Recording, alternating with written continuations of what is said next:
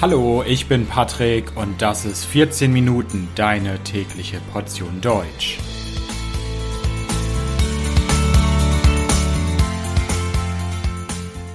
Folge 88. So lerne ich Sprachen. Teil 1.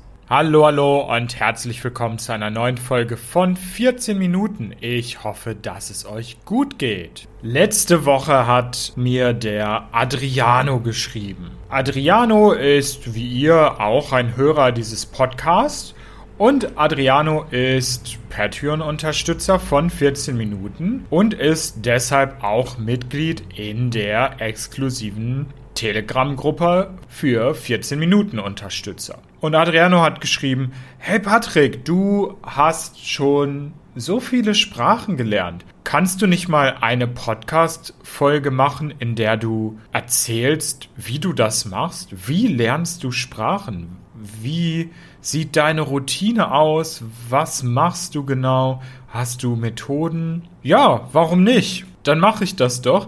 In dieser Folge geht es also um meine Sprachlernpraxis. Ich selbst unterrichte nicht nur Deutsch, ich mache nicht nur diesen Podcast, damit ihr besser in Deutsch werdet, sondern ich liebe es auch selber Sprachen zu lernen. Wie ich das genau mache, das erzähle ich euch jetzt in dieser Folge und auch in der nächsten Folge. Also das hier ist Teil 1 und in der nächsten Folge geht es dann weiter. Es wird auch noch einen zweiten Teil geben. Aber fangen wir erstmal mit dem ersten Teil an. Was für Sprachen habe ich denn bis jetzt überhaupt gelernt? Ich habe Englisch gelernt, Niederländisch oder Holländisch, Französisch, Plattdeutsch, Spanisch, Khmer, das auch Kambodschanisch genannt wird, Thai und Indonesisch. So, bevor ihr jetzt sagt, was, oh mein Gott, so viele Sprachen. Diese Sprachen spreche ich natürlich auf verschiedenen Niveaustufen. Ich spreche sie nicht alle gleich gut. Englisch spreche ich wahrscheinlich am besten, weil ich das sehr lange gelernt habe. Außerdem benutze ich es sehr oft und ich lese sehr viel in dieser Sprache und sehe natürlich auch zum Beispiel Videos auf Englisch. Niederländisch spreche ich auch auf einem sehr hohen Niveau. Das Niveau in Französisch ist auch gut. Spanisch ist schon ein wenig niedriger, aber trotzdem gut und relativ flüssig. Plattdeutsch ist ein interessanter Fall. Falls ihr Plattdeutsch nicht kennt, Plattdeutsch ist eine Regionalsprache, die man in Norddeutschland spricht. Und Ihr könnt euch das vielleicht wie eine Mischung aus Deutsch und Niederländisch vorstellen. Und die Sprache ist sehr nah am Deutschen und man kann sie relativ schnell lernen. Und weil sie so nah am Deutschen ist, ist das mit diesen Niveaustufen beim Plattdeutschen sehr schwierig oder interessant. Ihr kennt bestimmt den europäischen Referenzrahmen für Sprachen, der von A1 bis C2 geht. A1, da ist man Beginner, C2, da spricht man wirklich sehr, sehr gut die Sprache. Und wenn ich einen Text auf Plattdeutsch lese, dann ist es sicherlich C1, C2 Niveau. Ich verstehe da fast alles. Hören ist auch relativ gut, aber wenn ich selbst produzieren muss, dann habe ich ein wesentlich niedrigeres Niveau. Sprechen und Schreiben sind wahrscheinlich nur auf B1-Niveau, weil ich nicht ganz sicher bin und viel mit Deutsch vermische oder auch mit dem Niederländischen. Khmer oder Kambodschanisch spreche ich auch auf einem hohen Niveau. Da habe ich mittlerweile sicherlich ein B2-Niveau erreicht. Das hat mich auch viele, viele Stunden gekostet. Ich musste schon etwas dafür tun, um dieses Niveau zu erreichen. Ich lerne Khmer seit vielen, vielen Jahren. Bei dieser Sprache kommt auch dazu, dass man ein neues Schriftsystem lernen muss, was beim Kambodschanischen relativ kompliziert ist. Und ja, man braucht sehr viel Ausdauer und Motivation, um diese Sprache zu lernen, aber ich habe da mittlerweile ein gutes Niveau erreicht. Thai oder Thailändisch. das spreche ich noch nicht ganz so gut. Ich kann mich unterhalten über viele Themen. Ich verstehe gesprochene Sprache und geschriebenes schon relativ gut, aber es ist noch lange nicht so gut wie das Kambodschanisch zum Beispiel. Ich spreche noch relativ langsam, ich mache Fehler, ich bin in meinem Sprachgebrauch limitiert, also bin ich da längst noch nicht beim B2-Niveau, sondern vielleicht bei einem unteren B1-Niveau. Und dann kommt noch das Indonesisch. Das ist relativ neu, das lerne ich noch nicht so lange. Da bin ich noch mitten dabei. Ich lerne das noch und bin dann noch auf einem Beginnerniveau. Das sind also die Sprachen, die ich gelernt habe oder lerne. Aber wie habe ich sie denn gelernt? Oder wie lerne ich sie im Moment? Dazu muss ich sagen, dass das Ganze ein Prozess war. Mittlerweile habe ich schon einige Sprachen gelernt. Es kommen auch sicher noch in der Zukunft ein paar mehr dazu. Ich bin ja noch nicht so alt und ich hoffe, dass ich noch ein bisschen lebe. Also ich bin da zuversichtlich, dass es noch mehr Sprachen werden.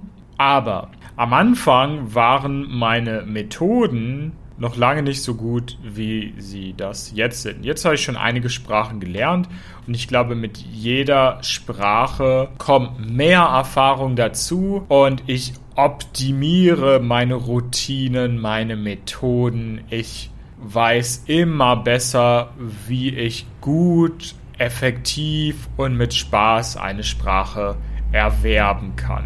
Was mache ich denn jetzt im Moment genau? Es ist völlig klar, dass ich mich nicht jeden Tag um alle Sprachen gleichzeitig kümmern kann. Und ich kann auch nicht für jede Sprache gleich viel Zeit aufwenden. Ich muss auch arbeiten, ich habe andere Sachen zu tun. Das Sprachenlernen ist ein Hobby. Also, wie mache ich das genau mit meinen ganzen Sprachen? Es gibt im Moment zwei Sprachen, die ich sehr aktiv lerne. Und diese zwei Sprachen haben die Top-Priorität im Moment. Das sind Thai und Indonesisch. Khmer, also Kambodschanisch und Spanisch haben eine niedrigere Priorität. Sie sind auf der Prioritätsstufe 2. Und dann kommen alle anderen Sprachen. Und ich fange mal mit diesen sonstigen Sprachen an, die im Moment keine Priorität haben. Also das sind Englisch, Plattdeutsch, Niederländisch und Französisch. Für diese Sprachen mache ich nichts aktiv. Ich habe keine aktive Lernroutine für diese Sprachen. Das heißt aber nicht, dass ich den Kontakt komplett zu diesen Sprachen verloren habe. Ich versuche so gut es geht, diese Sprachen ab und zu zu benutzen. Das heißt, ich höre zum Beispiel mal eine Podcast-Episode auf Französisch ich lese einen Artikel auf Niederländisch oder ich spreche mit einem Freund auf Plattdeutsch.